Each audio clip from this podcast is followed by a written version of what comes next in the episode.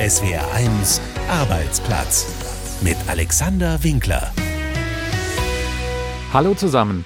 Es ist eine ziemlich gegenläufige Situation, vor der das Handwerk aktuell steht. Einerseits sind da volle Auftragsbücher, andererseits fehlen Material und die Preise steigen so sehr, dass sich die ersten Betriebe Sorgen vor Kurzarbeit oder sogar Insolvenz machen. Große Unsicherheiten also, nicht gerade die beste Ausgangsposition, um neue Azubis anzuwerben. Noch so ein Problem. Und das in Zeiten, in denen die Ausbildungszahlen seit Jahren rückläufig sind. Baden-Württemberg hat im vergangenen Jahr sogar einen historischen Tiefststand verzeichnet, wie jetzt bekannt wurde. Wie kommen wir raus aus diesem Dilemma? Wie wird die Ausbildung wieder attraktiv und wie groß sind die Sorgen im Handwerk tatsächlich? Unter anderem darüber sprechen wir in dieser neuen Folge von SWR1 Arbeitsplatz. Schön, dass Sie zuhören. Ja, die Zahlen sinken seit Jahren und Corona hat diesen Trend nochmals verschärft. In Baden-Württemberg haben 2021 gerade mal gut 65.000 junge Menschen einen Ausbildungsvertrag abgeschlossen, so wenige wie noch nie, seit die Daten erhoben werden. Aktuelle Zahlen für Rheinland-Pfalz liegen für 2021 noch nicht vor, aber auch hier ging der langfristige Trend zuletzt nach unten. Peter Haas ist Hauptgeschäftsführer des Baden-Württembergischen Handwerkstages. Herr Haas, warum steht die Ausbildung so schlecht da? Nun, zum einen haben wir einen kurzfristigen Effekt, das ist äh, Corona, und zum anderen einen langfristigen, das ist der demografische Wandel. Wir haben einfach zu wenige Jugendliche. Die Kinder, die nicht geboren werden, die kann man auch irgendwann nicht ausbilden. Und äh, zum Thema Corona, wenn man äh, zwei Jahre lang sehr lange Aussetzer hat, auch beim Schulbetrieb, die jungen Leute nicht in die Schule gehen, dort keine Berufsorientierung erfahren und damit auch nicht hingeleitet werden zu Praktika, dann kann man darüber natürlich auch keine Ausbildungsverhältnisse schaffen. Ein Großteil der Ausbildungsplätze werden im Handwerk über äh, Praktika vergeben, weil sich die Menschen da kennenlernen. Da ist dann die Bewerbung, der Lebenslauf, die Schriftform egal. Da kommen Menschen zusammen und da, wo das nicht stattfindet, da haben wir tatsächlich ein statistisches Problem. Jetzt sind Corona und der demografische Wandel äußere Einflüsse. Wenn wir aber mal in die Berufe reinschauen, unter den Berufen mit den meisten offenen Ausbildungsstellen, also unter den vermeintlich unbeliebtesten Berufen, waren zuletzt auch jede Menge Handwerksberufe, FleischerInnen, KlempnerInnen, BetonbauerInnen. Hat das Handwerk nicht auch ein Imageproblem? Wir haben da eine große Herausforderung, tatsächlich Handwerksberufe auch wieder in die Köpfe zu bringen. Wir sind jetzt am Ende eines fast halben Jahrhunderts, in dem es galt, meinem Kind soll es besser gehen und das war dann gleichbedeutend mit, es soll studieren. Der Akademisierungstrend ist etwas, was uns jetzt auf die Füße fällt in einem Zeitraum, wo wir mehr Handwerk denn je brauchen. Stichwort Klimawende. Ja, wir brauchen äh, die Solaranlagen auf den Dächern. Wir müssen die Häuser sanieren. Wir wollen beim Auto umschiften auf E-Mobilität. Das ist alles Handwerk. Und jetzt merken wir, dass uns die Fachkräfte fehlen, weil wir auch Kinder und Jugendliche, die vielleicht gerne was anderes gemacht hätten, zu oft aufs Gymnasium gebracht haben. Wir haben die verbindliche Grundschulempfehlung abgeschafft. Wir haben das Abitur als das höchste der Gefühle dort vermittelt. Und das ist ein gesellschaftliches Problem, wo Politik, wo Eltern, wo Schule auch eine Verantwortung haben. Aber ich will gar nicht in Abrede stellen, die Attraktivität einiger Handwerksberufe. Da gibt's Luft nach oben, sowohl bei der Entlohnung äh, als auch bei den Arbeitsbedingungen. Und da müssen sich die einzelnen Gewerke natürlich auch an die eigene Nase fassen und schauen, wie können wir hier optimieren. Sie schreiben in Ihrer Pressemitteilung, es gäbe jede Menge Anstrengungen von Betrieben, Kammern und Verbänden, die Ausbildung attraktiver zu machen. Was passiert da genau? Wir haben äh, natürlich in der Corona-Zeit auch versucht, alles Mögliche an digitalen Formaten zu entwickeln, so dass Schüler, Eltern, Lehrer auch mit den Betrieben und mit den Handwerkskammern in Kontakt treten können, um sich zu informieren, dass Berufsorientierung virtuell stattfindet. Aber äh, tatsächlich muss man ehrlich sein, das hat nicht so funktioniert wie in Präsenz. Wir bemühen uns extrem auch jetzt an die jungen Leute selbst heranzutreten, zum Beispiel über soziale Medien und ihnen dort zu vermitteln, wie attraktiv, wie modern, wie high Hightech-mäßig auch vielfach schon digital Ausbildung im Handwerk ist. Wenn man sich nur anschaut, was gerade im Bereich des Elektrohandwerks passiert, wo man smarte Häuser als Elektriker ausstattet, wo man dafür sorgt, dass tatsächlich alles über Apps gesteuert werden kann, dann ist das etwas, was man heutzutage als junger Mensch im Handwerk lernt, aber was vielfach nicht vermittelt wird, weder in den Schulen noch bei den Arbeitsagenturen in ausreichendem Maße. Und wir müssen einfach da wieder ein, ein aktuelles Wissen produzieren, um das, was Ausbildung im Handwerk und auch Karriereperspektive im Handwerk bedeutet. Wie könnte das funktionieren, dieses Wissen zu produzieren? Wer muss da die entsprechenden Weichen stellen? Wir sind im Gespräch mit dem Kultusministerium, um zum Beispiel das Thema Berufsorientierung in allen Schulformen weiter zu verbessern. Wir empfinden die Berufsorientierung, die auch am Gymnasium stattfindet, als mangelhaft. Wie gesagt, wir glauben, dass dort viel zu sehr Schülerinnen und Schüler ins Abitur geführt werden, um danach zu studieren. Aber das Abitur ist keine Hochschulzugangsverpflichtung. Es ist eine Berechtigung, aber man darf durchaus mit Abitur auch was anderes machen. Aber auf die Ideen kommt man halt nur, wenn man mal mal vor Augen geführt bekommt, was es sonst noch für Möglichkeiten gibt. Sprich, ein verpflichtendes gewerbliches Praktikum auch während der Gymnasiumszeit, das wäre ein Ansatz. Und wir müssen auch in der Lehrerfortbildung das Thema, so sieht es aktuell im Handwerk aus, das sind die Möglichkeiten forcieren. Das heißt, äh, auch hier brauchen wir verpflichtende Lehrerfortbildungen für diejenigen, die in der Berufsorientierung sind. Und die müssen sich dann halt auch mal mit diesem Wirtschaftszweig auseinandersetzen. Sie haben es eben schon angesprochen, Stichwort Klimawende, wie notwendig die entsprechenden ausgebildeten Fachkräfte sind, im Handwerk zum Beispiel. Und selten war der Fachkräftemangel auch in der Öffentlichkeit so spürbar wie aktuell sei es monatelange Wartezeiten auf dem Bau, und zwar nicht nur, weil das Material fehlt, Geschäfte, Bäckereien, die ihre Öffnungszeiten einschränken. Es gibt überall Werbung, Zeitungen, Busse, Bahnen, im Kino. Können Sie sich also vorstellen, dass so langsam bei jungen Menschen und ihren Eltern die Erkenntnis wieder durchsickert, das sind solide, zukunftstaugliche Arbeitsplätze? Oder anders gefragt, könnte die aktuelle Krise sich dahingehend zur Chance wandeln, dass endlich wieder mehr Menschen eine Ausbildung in Betracht ziehen? Wir haben durchaus solche Rückmeldungen aus entweder einzelnen Gesprächen, auch mit jungen Leuten oder mit Betrieben, die ausbilden und äh, hatten auch die Hoffnung, dass jetzt vor dem Ukraine-Krieg die, die Wende dieses Jahr auch in den Statistiken äh, ansetzt. Und zwar durch Corona wurde ja vielen klar, welche Wirtschaftszweige eigentlich stabil geblieben sind in der Krise und welche ein bisschen gewackelt haben. Und äh, das Handwerk hat in weiten Teilen durchgearbeitet. Es gab keine Arbeitsplatzverluste. Handwerk ist ja sowieso Wirtschaft von hier, die auch Betriebe nicht einfach so in andere Erdteile verlagern kann. Und äh, ich denke mal, da ist auch bei einigen Eltern der Groschen gefallen, zu sagen, Mensch, wenn man doch was Sicheres in der Hand haben möchte, äh, widmen wir uns vielleicht auch mal den Berufen aus diesem Bereich. Handwerk hat da tatsächlich grundsätzlich goldeneren Boden denn je. Und all das, was jetzt an äh, Transformationsthemen kommt, an Energiewendethemen, wo man dann immer sagen kann, bei uns kann man installieren und nicht nur demonstrieren, das ist etwas, wo wir uns tatsächlich erhoffen, das könnte eine Wende sein in der Wertschätzung für diese Berufe und auch überhaupt erstmal im Blick darauf, dass man sich diese Berufe näher anguckt. Sagt Peter Haas, Hauptgeschäftsführer des Baden-Württembergischen Handwerkstages. Herr Haas, vielen Dank für das Gespräch. Danke Ihnen. Ja, immerhin ein bisschen Optimismus hört man durch. Dabei steht das Handwerk aktuell vor einer ganzen Reihe weiterer Probleme. Wobei die Situation ist ziemlich skurril. Einerseits haben viele Betriebe volle Auftragsbücher, gleichzeitig fürchten sich viele Firmen, dass sie bald nicht mehr arbeiten können, weil Teile fehlen. Der Materialmangel und die Preissteigerungen führen dazu, dass erste Stimmen schon vor Kurzarbeit und Insolvenzen warnen. Unser Reporter Wolfgang Brauer hat nachgefragt, wie groß die Sorgen sind. Ein langgestrecktes Wohnhaus in einem Ortsteil von Neustadt an der Wied. Das graue Schieferdach ist in die Jahre gekommen. Der Austausch war schon lange geplant. Aber durch eben Materialknappheit ist jetzt ja vier bis sechs Wochen verschoben worden. Dann für ein anderes noch in Bad Godesberg. Das ist jetzt fast drei Monate verschoben worden, weil die Ziegel bestellt haben, der aber vor Juli nicht lieferbar ist. Klagt Dachdeckermeister Kurt Krautscheid. Selbst einfache Dinge fehlen, ergänzt sein Geselle Yannick Zehnia. Gerade was die Schrauben betrifft, kommen teilweise innerhalb von einer Woche drei oder vier Mal Päckchen an mit jeweils 50 Schrauben. Dabei braucht der Dachdecker jede Woche eigentlich mindestens 1000 Schrauben.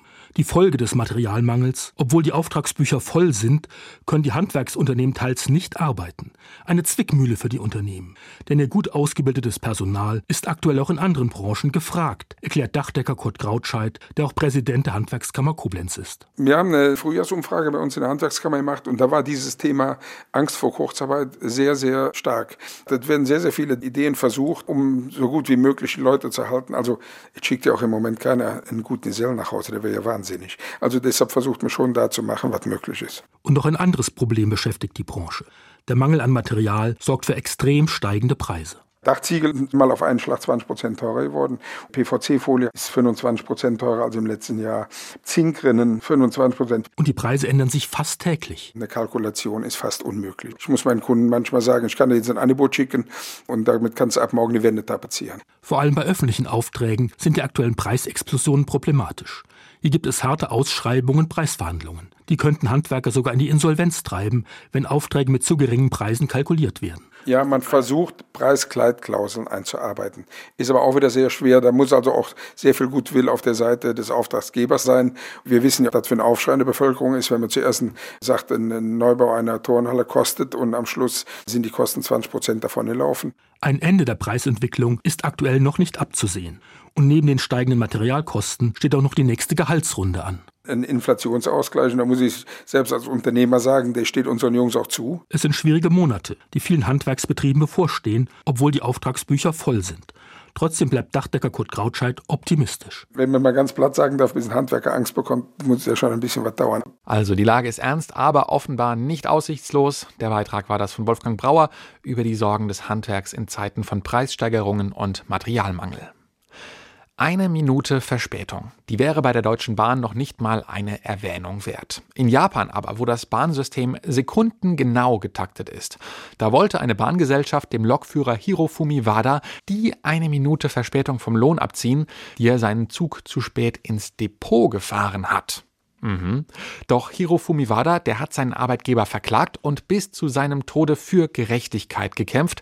Jetzt kam das Urteil, die Bahn muss zahlen. Dafür gibt es posthum unseren Brief der Woche von Katharina Krüger. Lieber Hirofumi Wada, ich schreibe Ihnen einen Brief, damit Sie sich freuen, denn Sie haben als Lokführer vor Gericht erkämpft, dass es natürlich auch Arbeitszeit ist, wenn Sie einen Fehler machen.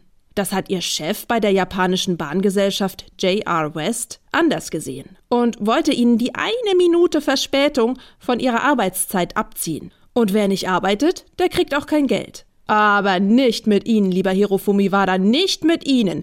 Denn Sie haben ja nicht Däumchen gedreht, Sie haben Ihren Zug gesteuert, so wie es in Ihrer Jobbeschreibung stand. Und den Fahrplan, den haben Sie ja auch nicht gestört. Die anderen Züge sind mit genau der chirurgisch präzisen Pünktlichkeit unterwegs gewesen, wie sonst auch. Das haben wir ja hier in Deutschland nicht so oft. Aber mir wird natürlich jetzt klar, woran das liegt, lieber Hirofumi Wada. Wenn Züge bei uns zu spät kommen, ist das ein Zeichen von Fehlerkultur. Die Deutsche Bahn gesteht ihren Mitarbeitenden einfach mehr Zeit zu, um Fehler zu machen. Und wer Fehler macht, der lernt dazu. Das ist eine Weiterbildungsmaßnahme. Das ist modernes Arbeiten. Leider, lieber Hirofumi Wada, können Sie Ihren Erfolg nicht mehr auskosten. Die umgerechnet 40 Cent, die Sie vor Gericht erstritten haben, gehen an Ihre Nachfahren. Aber ich werde an Sie und Ihre Pünktlichkeit denken, lieber Hirofumi Wada. Zum Beispiel, wenn ich das nächste Mal den Heiligabend auf einem Provinzbahnhof verbringe, weil ich den Anschluss nicht geschafft habe. Aber ein einziger Abend ist ja auch nicht mehr als eine Minute im lebenslangen Lernen. Es grüßt Sie herzlich, Ihr Fan Katharina Krüger. SWR 1 Arbeitsplatz. Frag den Arbeitsrechtler. Und das ist Michael Felser. Hans-Jürgen hat uns eine Mail geschrieben. In dem Unternehmen, in dem er arbeitet, gab es eine Cyberattacke. Computer und Daten waren komplett nicht mehr zugänglich. Er schreibt, wir sind dann am Nachmittag unverrichteter Dinge nach Hause gegangen, weil es hieß, dass das Problem nicht innerhalb von ein paar Stunden lösbar sei. Von unserem Arbeitsrechtler will Hans-Jürgen nun wissen, welche Regelungen gibt es denn jetzt? Man ist ja quasi zum Nichtstun verdonnert. Könnte Kurzarbeit drohen? Hier ist die Antwort von Michael Felser. Grundsätzlich gilt natürlich ohne Arbeit kein Lohn. Das heißt, der Chef könnte jetzt sagen, okay, ihr könnt ja nicht arbeiten, also bezahle ich euch kein Gehalt. Allerdings sind solche Attacken, genauso wie Stromausfall, Betriebsrisiko. Das heißt, der Arbeitnehmer will ja arbeiten, er kann nur nicht. Das führt dann dazu, dass der Arbeitgeber es so vorzahlen muss, als ob gearbeitet worden wäre. Wenn ein Arbeitszeitkonto besteht, das ist eine Ausnahme, kann das allerdings dazu führen, dass man nacharbeiten muss. Aber im normalen, also wenn man eine 40-Stunden-Woche hat, ohne Arbeitszeitkonto und an zwei Tagen kann nicht gearbeitet werden, dann hat man 16 Stunden Freizeit, die bezahlt werden muss. Stichwort Kurzarbeit ist natürlich so, dass Kurzarbeit Kurzarbeit für andere Zwecke gedacht ist, nämlich Umsatzeinbrüche aufgrund äh, branchenweiter Verhältnisse und nicht, wenn jetzt in einem Betrieb wie hier eine Ransomware-Attacke, äh, deswegen gibt es ja keine Kurzarbeit, sondern der Arbeitgeber muss einfach das Gehalt weiterzahlen aufgrund Betriebsrisiko. Auch Anita hat uns gemeldet. Sie ist gelernte Krankenschwester und auf der Suche nach einer neuen Stelle. Allerdings hat sie einen Eintrag im polizeilichen Führungszeugnis wegen groben Verhaltens im Straßenverkehr. Konkret steht da unerlaubter Besitz von Betäubungsmitteln, Verbot der Beschäftigung, Beaufsichtigung, Anweisung und Ausbildung Jugendlicher.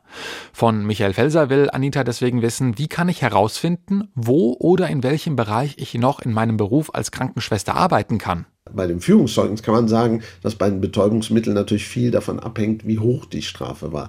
Das heißt, ich würde mich auf jeden Fall erstmal im Gesundheitswesen bewerben und nicht von vornherein die Flinte ins Korn werfen.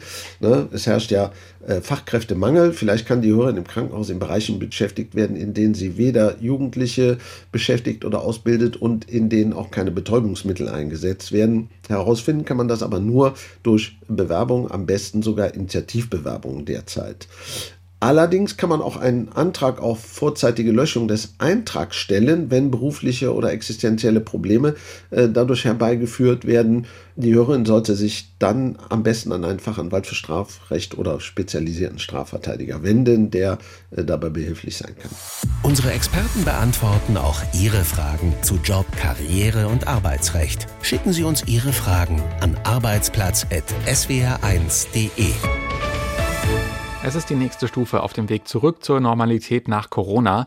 Auf der Messe Stuttgart finden diese Woche die sechs Frühjahrsmessen statt. Alle Hallen sind belegt und als eine der ersten Messen seit dem Ende der meisten Corona-Beschränkungen lockt auch die Retro Classics am Wochenende Oldtimer-Fans nach Stuttgart. Auch für Händler und Werkstätten aus der Region ist die Messe ein wichtiger Ort, um sich nach Corona zu präsentieren. Doch auch die exklusive Oldtimer-Branche steht unter Druck, nicht zuletzt im Kampf um Fachkräfte, wie ein Händler aus Heimerdingen unserem Reporter Ingemar Körner erklärt hat. Über 60 Jahre ist dieser Motor alt. Er gehört zum Modell 300 SL von Mercedes, der beinahe schon legendäre sogenannte Flügeltürer. In der Werkstatt von Kienle Automobiltechnik in Heimerdingen nahe Stuttgart stehen davon mehrere. Der Geschäftsführer Klaus Kienle hat das Unternehmen 1984 gegründet und ist immer noch fasziniert. Also man hört die Autos noch, also das ist nicht wie bei den Elektroautos, wenn man nicht umguckt, dass man überfahren wird, sondern die Autos hört man noch. Ja. Heute gäbe es noch rund 700 bis 800 dieser Autos und unter anderem durch ihre Seltenheit erreichen sie Verkaufswerte von bis zu 1,8 Millionen Euro. Mal abgesehen vom 300 SL, in der Werkstatt stehen insgesamt rund 40 verschiedene Oldtimer, alle von Mercedes. Darauf hat sich Kienle Automobiltechnik spezialisiert. Die Jahrgänge reichen von den 20er bis in die 90er Jahre. Ein Modell aus den 50ern, der 300 SC, sogar noch seltener wo von den Fahrzeugen nur 50 Autos gebaut worden sind oder als Cabriolet 60 Autos, also Stückzahlen, wo heute Daimler-Benz in einer Stunde machen. Da haben die drei Jahre dazu gebraucht. Geschäftsführer Kienle sieht, wie sich die Arbeit an den Autos verändert hat. Das macht es für ihn auch schwierig, neue Fachkräfte anzustellen. Also wir schreiben seit 30 Jahren aus. Aber kaum, dass jemand kommt. Und wenn einer kommt, der jetzt aus einer normalen Werkstatt kommt, der sagt dann, oh, das ist mir zu schwierig. Statt viel Elektronik und digitalen Lösungen wie heutzutage ist hier viel mehr Handarbeit gefragt. Karosseriebau, Motorenbau, Mechatronik und Sattlerei. Also lautet Kienles Lösung, die verschiedenen Gewerke selbst ausbilden. Immerhin, die Suche nach Auszubildenden ist schwierig, aber machbar. Wir brauchen für jede Abteilung immer so drei und das bekommen wir auch dann, ja. Aber schwierig. Also sag mal, wir würden sogar vier nehmen oder fünf. Dennoch gehe es dem Unternehmen gut. Die Pandemie habe zwar die Zahl der Besucherinnen und Besucher seines Showrooms gedrückt, doch die Werkstatt war immer ausgelastet. Wir haben immer an die 1000 bis ja, 1500 Leute, die uns besuchen wie ein Museum. Und 2020, da war null. Und 21 ging es dann. Und jetzt 22, da ist es steigend. War natürlich jetzt so für uns zum Glück, dass wir weltweit Kundschaft haben. Die Aufträge von der Reparatur oder Restauration, das war immer gleich. Also die Auftragslage in der Werkstatt, die ist übervoll. Dennoch hofft auch Oldtimer-Fachmann Kienle auf ordentlich Antrieb durch die Messe Retro Classics in Stuttgart. Und dieser Antrieb darf gerne so klingen. Ja, und das war SWR1 Arbeitsplatz mit Alexander Winkler. Danke Ihnen fürs Zuhören. Tschüss. Eins gehört gehört. SWR1